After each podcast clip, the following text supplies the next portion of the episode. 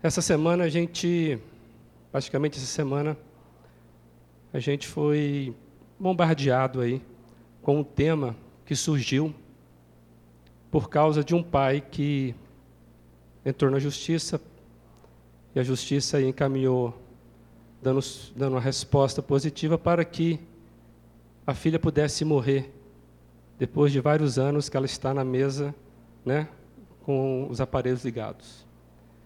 E essa, essa questão veio à tona, a eutanásia, né? ou seja, até que ponto nós temos direito sobre manter ou tirar a vida do outro. E vendo que a vida ela carece ainda de alguns significados. Estava lendo uma frase de Pascal, um filósofo lá do século XVII, e ele fala que todos os homens buscam ser felizes, até aqueles que vão enforcar-se. A felicidade é o alvo da vida. E eu também tive a liberdade, vou compartilhar com os irmãos, Gonzaguinha, um compositor brasileiro falecido, ele fez uma música, e nessa música ele traz várias indagações sobre as perspectivas da vida.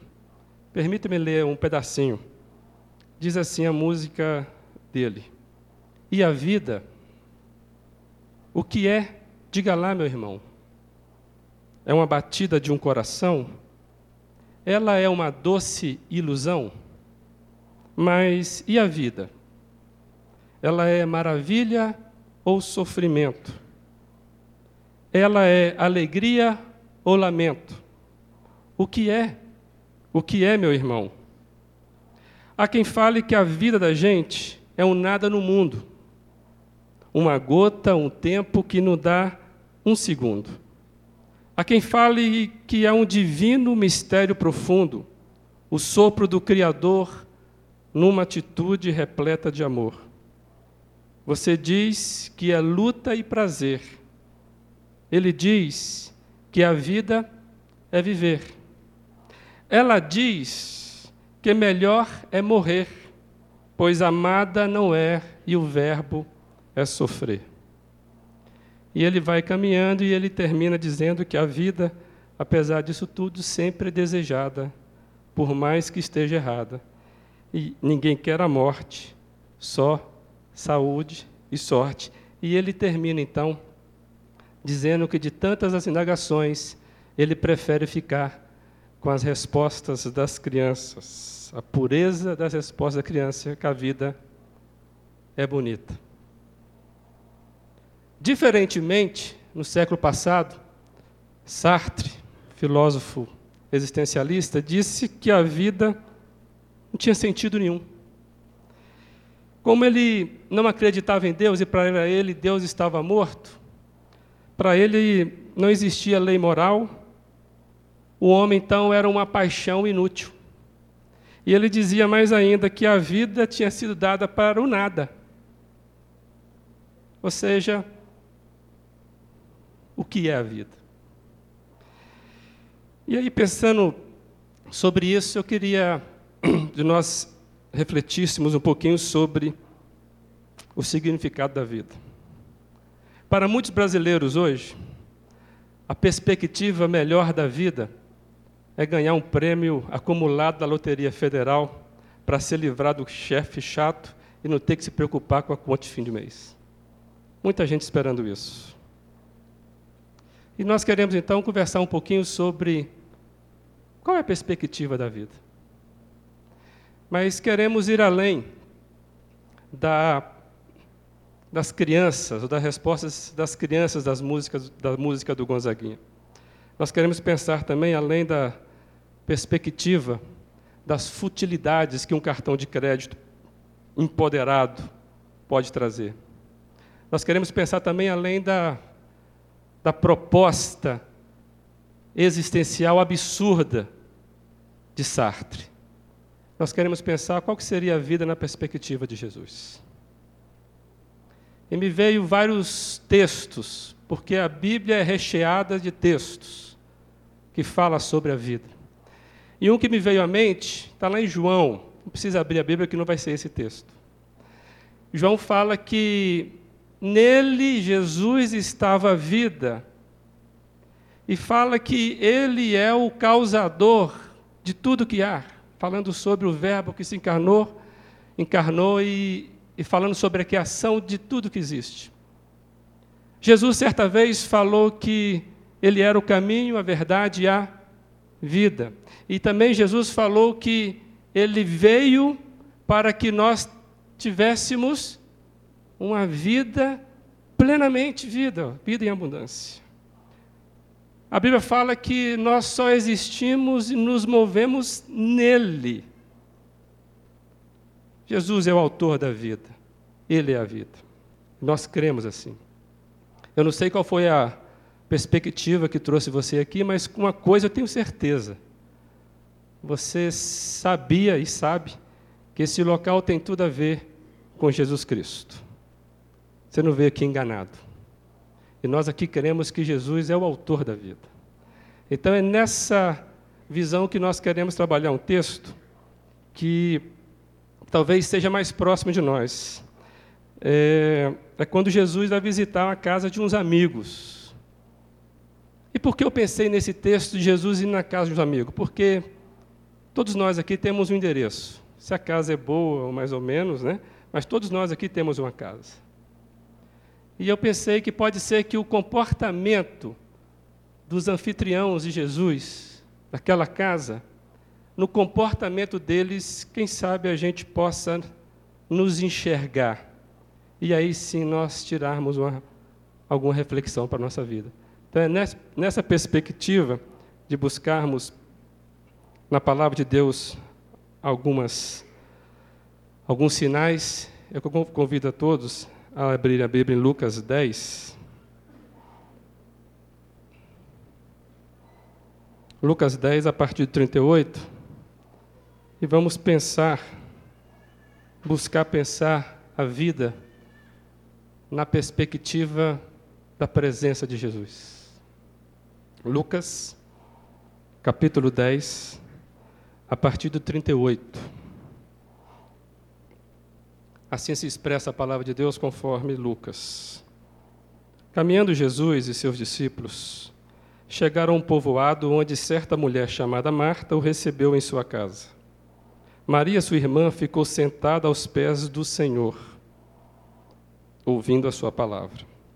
Marta, porém, estava ocupada com muito serviço. Algumas versões aí, por certo, vai estar distraída por muito serviço. E aproximando-se dele, Marta perguntou: Senhor, não te importas que minha irmã tenha me deixado sozinha com o serviço? Dize-lhe que me ajude. Respondeu o Senhor: Marta, Marta você está preocupado e inquieta com muitas coisas. Todavia, apenas uma é necessária. Maria escolheu a boa parte, e esta não lhe será tirada. Vamos orar?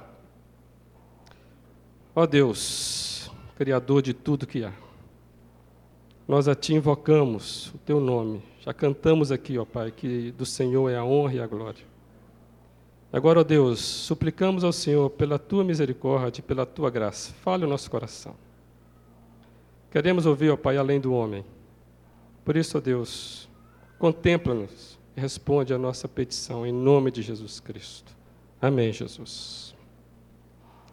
Esta é a família, nós sabemos, do amigão de Jesus, Lázaro, aquele que Jesus ressuscitou depois que ele estava morto quatro dias. Foi por Lázaro que a Bíblia fala que Jesus chorou. Jesus, quando recebeu a notícia, ele chorou por Lázaro. Ele gostava dessa família. E é interessante que Jesus chega à casa desses amigos é, e a presença de Jesus começa a causar comportamentos diferentes entre amigos.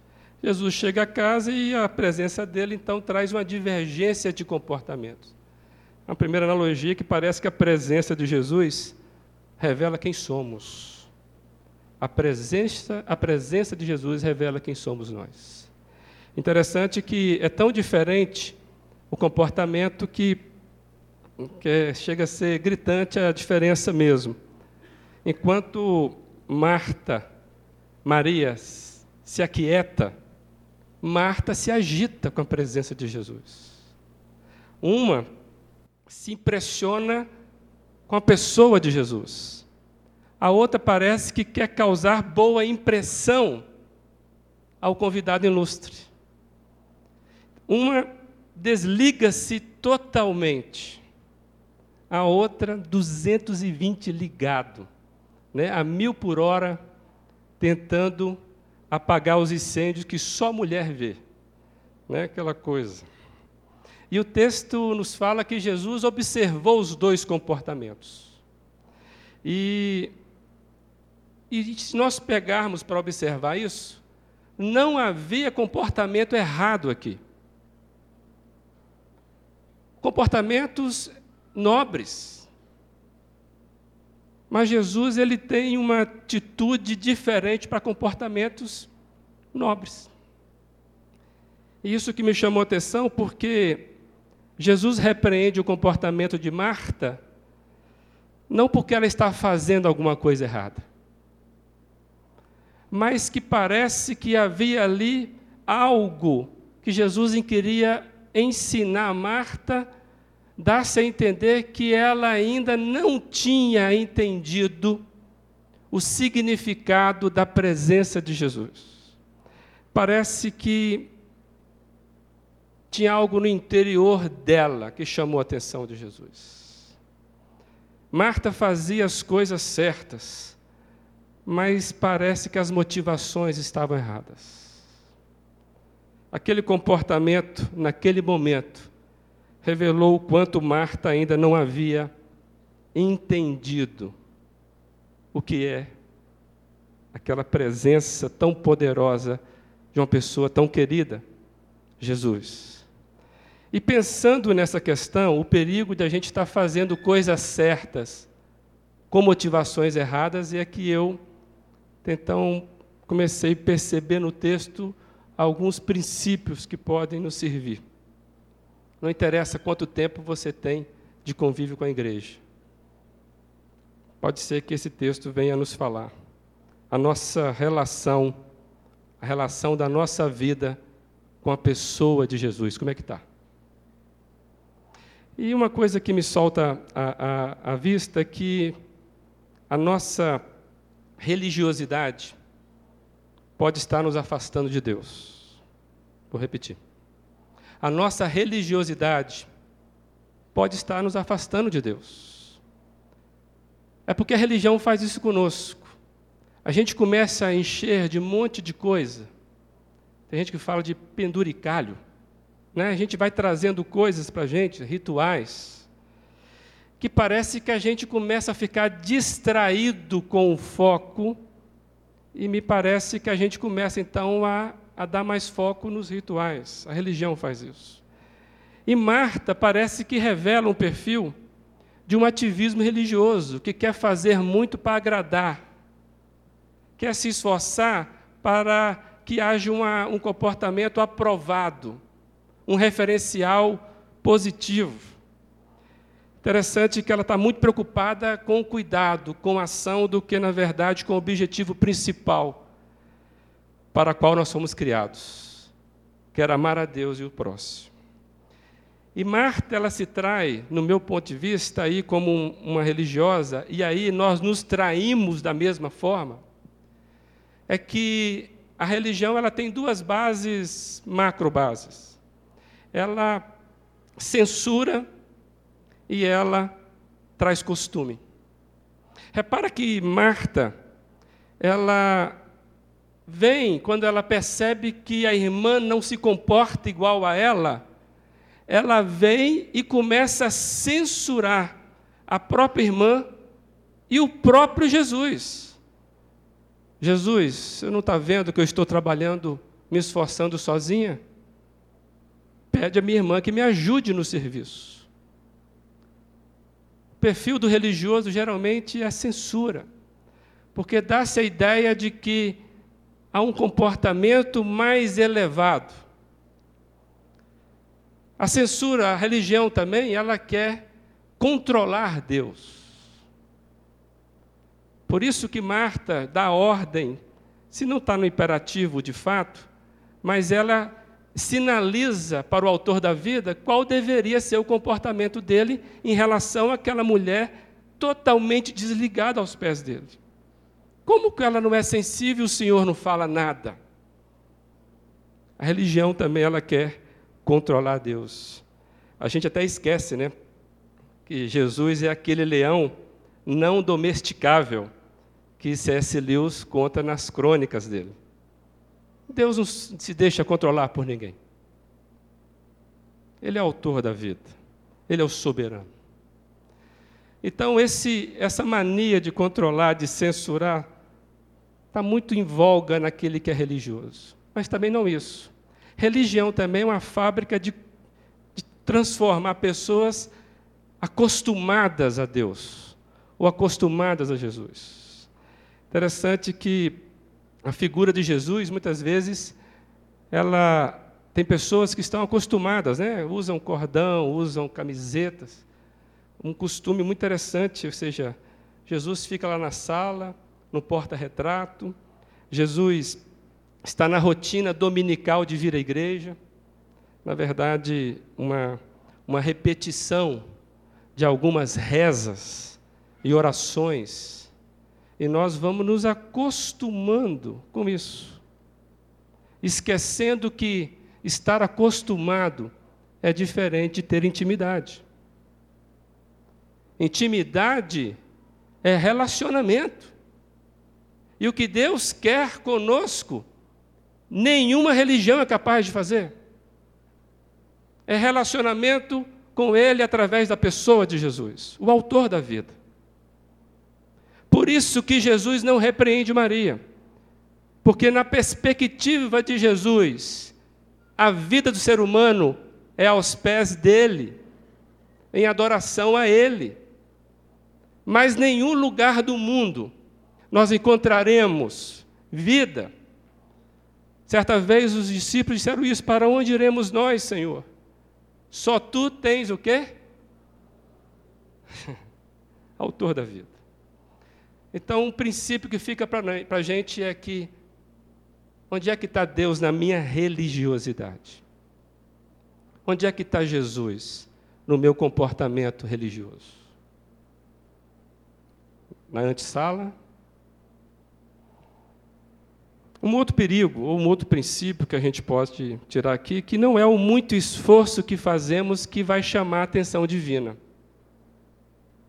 Não é o muito esforço que fazemos que irá chamar a atenção divina. Interessante que Marta, no comportamento dela, ela achando que o padrão dela é mais elevado, porque ela estava se esforçando ao máximo para causar boa impressão, ela então ela acha que os procedimentos dela é superiores o da irmã. E ela entende então que ela deveria ser referencial e até mesmo Jesus falar: está vendo, Maria? Essa é a mulher que eu quero, Marta. Olha como trabalha, né?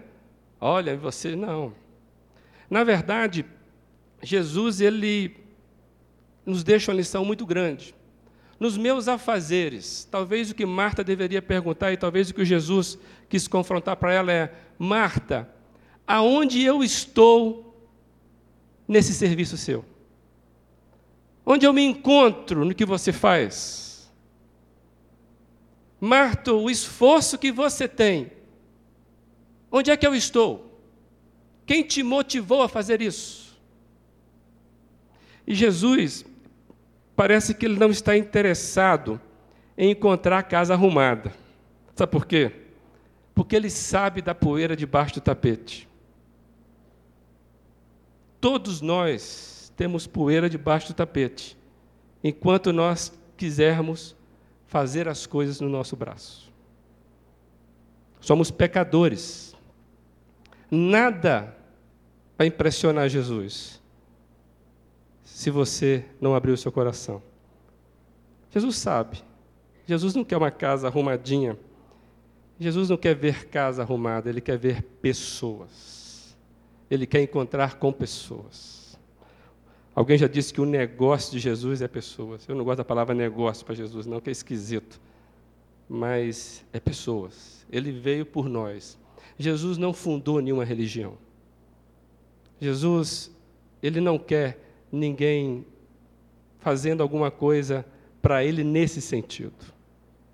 E aí vem o outro princípio, lembrando que o que comove Deus não é a nossa habilidade, não é a nossa capacidade. O que comove Deus é a nossa entrega e nossa dependência. Por isso, Deus nos, nos chama para estar com Ele. Terceiro ponto que é, não é o nosso trabalho que nos leva aos pés de Jesus, em sim a nossa adoração. Não é o nosso trabalho que nos leva aos pés de Jesus, e sim a nossa adoração. Deus, Jesus, não está procurando habilidosos, está procurando adoradores. Não é isso que a Bíblia fala? Eu procuro adoradores, eu não procuro o mais talentoso entre os homens. E a Bíblia relata que muitas pessoas talentosas estiveram diante de Jesus e voltaram frustradas porque acharam que o talento se bastava. Não. Deus, Jesus, quer adoradores. Maria, ao contrário de Marta, parece que ela percebeu isso. Parece que o conhecimento de Maria estava um pouquinho mais profundo do que o de Marta, porque ela não se preocupou com os afazeres, não se preocupou com o tempo, e quando ela viu Jesus adentrando a casa dela, ela largou tudo e ficou aos pés de Jesus. Ela percebeu que a presença de Jesus era o que mais importante existe na vida momento mais especial da vida, estar com Jesus.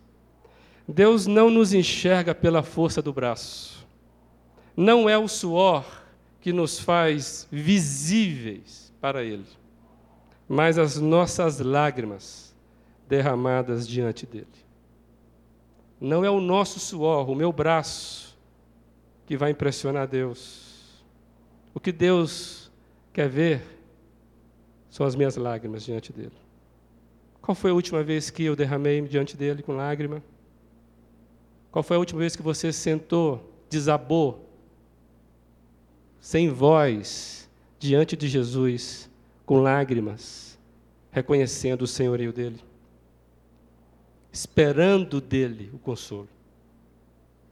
Jesus não quer ser mais uma visita importante na minha casa, na minha família, na minha visita, na minha os meus, né? Tem gente que encontra com Jesus e de, de tempo em tempo, né? Jesus não quer isso. Dizem que visita boa é aquela que traz mala pequena. Não é verdade? Alguém já disse isso. Visita boa é aquela que traz mala pequena. Porque, né, depois do terceiro, quarto dia, o negócio já começa. Tem gente que acha que Jesus é uma visita que estraga prazeres. E eu vou dizer mais: enquanto nós acharmos que Jesus é apenas uma visita, ele vai estragar mesmo prazeres. Vai estragar. Jesus não quer ser uma visita importante, Jesus não quer ser bajulado, Jesus quer ser adorado. O que está em jogo aqui, gente, é o significado da vida. Certa vez Jesus falou: quem quiser ganhar a vida, vai perdê-la por completo. A relação de Jesus com a vida é muito, muito clara na Bíblia. Se a nossa atitude não for de estarmos totalmente achegados aos pés de Jesus, estamos jogando fora a nossa vida. Por mais nobres que forem nossas atitudes e intenções, não vai passar de religiosidade. E o que sobra? distração e ocupação. E Jesus não está interessado nisso.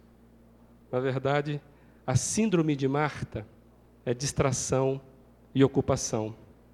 E eu vou fazer um trocadilho. A síndrome de Marta é querer controlar, é querer impressionar, é querer limpar a casa sozinho, é querer censurar. A síndrome de Marta é síndrome de morte, porque ela trabalha do lado contrário do encontro com o autor da vida. Se o que eu faço me distrai para o encontro com Jesus, então é morte. Hoje cedo, o pastor leu um texto. Jesus fala que ele é a videira verdadeira. É nele que está a vida. E que fora dele é morte. Só é vivo quem está nele. Então, todo esforço que eu faço, que não é para me encontrar com Jesus, é morte. Essa é a síndrome de Marta, que pode se acometer comigo e com você. Quando eu quero estar no centro da minha vida, quando eu quero controlar a minha vida, quando Jesus é apenas mais um álibi para que eu possa ter um escape. Tem gente achando que Deus é acessado. Deus não é acessado. Não existe um programa que você acessa a Deus. Deus é relacional. Deus quer relacionamento com o homem. Ele não quer apenas prover as suas necessidades. E tem pessoas que buscam Jesus como buscam um, um prazer, buscam um, um complemento. Não. E parece que é isso que Maria entendeu.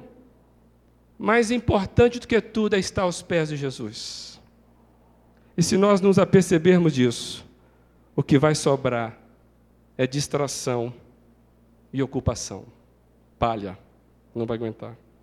Tem um texto lá em Apocalipse, Jesus escrevendo para uma igreja, ele fala que ele está à porta e bate. Aí eu lembrei de uma casa, né?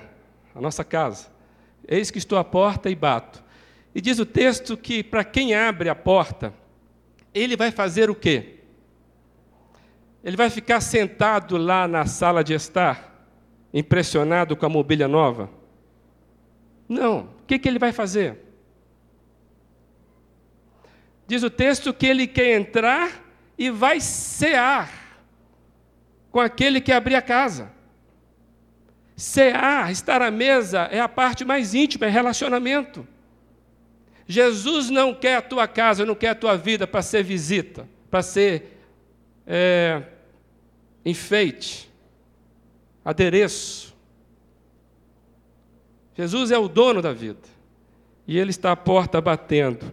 E Ele quer relacionamento. Qual o desafio hoje? É nós identificarmos em nós mesmos o que de Marta nós temos.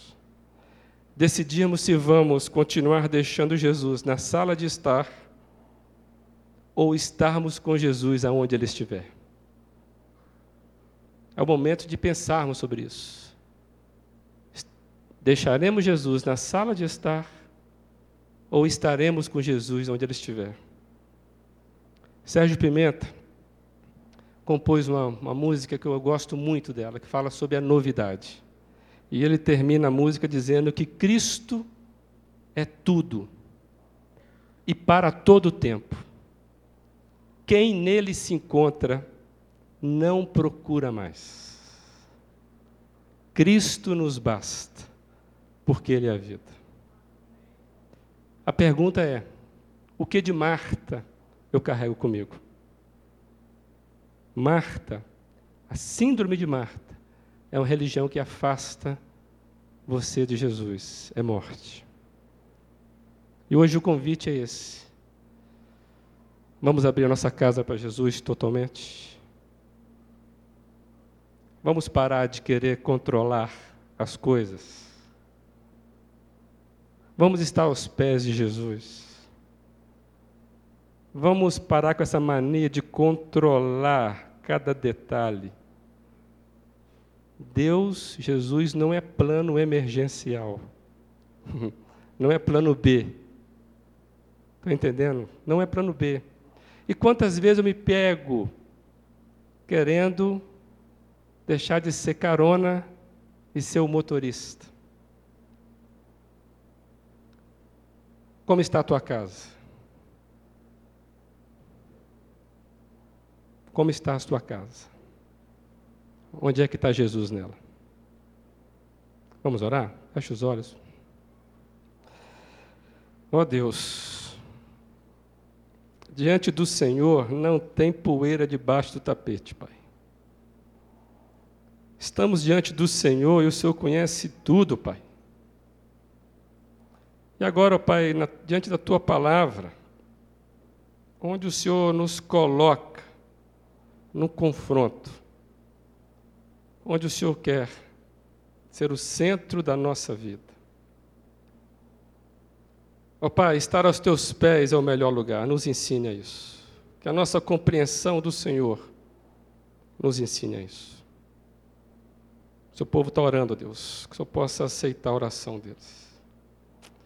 Em nome de Jesus. Não sei se você entendeu a mensagem. Gostaria de deixar um desafio com você.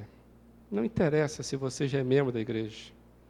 Deus sabe de tudo, gente. Esquece. Você está diante do rei. E ele está falando: Olha, eu quero que você esteja aos meus pés. Se você entendeu essa mensagem, talvez você ainda não entregou sua vida para Jesus. Você, de repente, entendeu a mensagem e fala: Olha, eu quero largar o controle da minha vida. Eu quero que Jesus adentre. Se você entendeu essa mensagem, e quer fazer uma oração aos pés de Jesus, não é para mim nem para a igreja. Coloque-se de pé diante dele. Libere seu coração para ele. Jesus não quer ser um amuleto em sua vida. Ele quer estar no lugar principal. Tem alguém que, entendendo a mensagem, quer se entregar ao Senhor Jesus? É só ficar de pé ou fazer um sinal, que nós iremos orar por você. Você que é crente, não tem dúvida disso. Como é que está? Como é que está você? Quais são os projetos que têm a ver com Jesus? Será que não está na hora de largar os projetos na mão de quem é o autor da vida, e viver a vida na perspectiva de Jesus? Alguém que queira se manifestar, fique de pé. Se você é só você e Deus. Amém. Louvado seja o Senhor. E coloque diante de Deus, Deus é do Senhor. Estamos começando um ano novo. O que, onde Jesus quer estar na tua casa? Amém. Que Deus possa estar falando ao teu coração, irmão. Entregue a Ele tudo, tudo. Que haja conserto. Deus abençoe você. Pai, estamos diante do Senhor. E queremos, ó Pai, entregar o projeto da nossa vida sem nada para trás. Tome conta, Deus. Crie em nós, ó Deus, um coração domesticável ao Teu nome. Deus, esses irmãos meus que estão em pé, ó Deus, só conhece o coração deles. Por isso, ó Pai, conforta, fortalece, dá graça, Deus. E como irmãos aqui, ó Pai, nos ajude a, a sermos suporte para eles, na pessoa mais preciosa deste mundo, Jesus Cristo. Amém. Que Deus nos abençoe.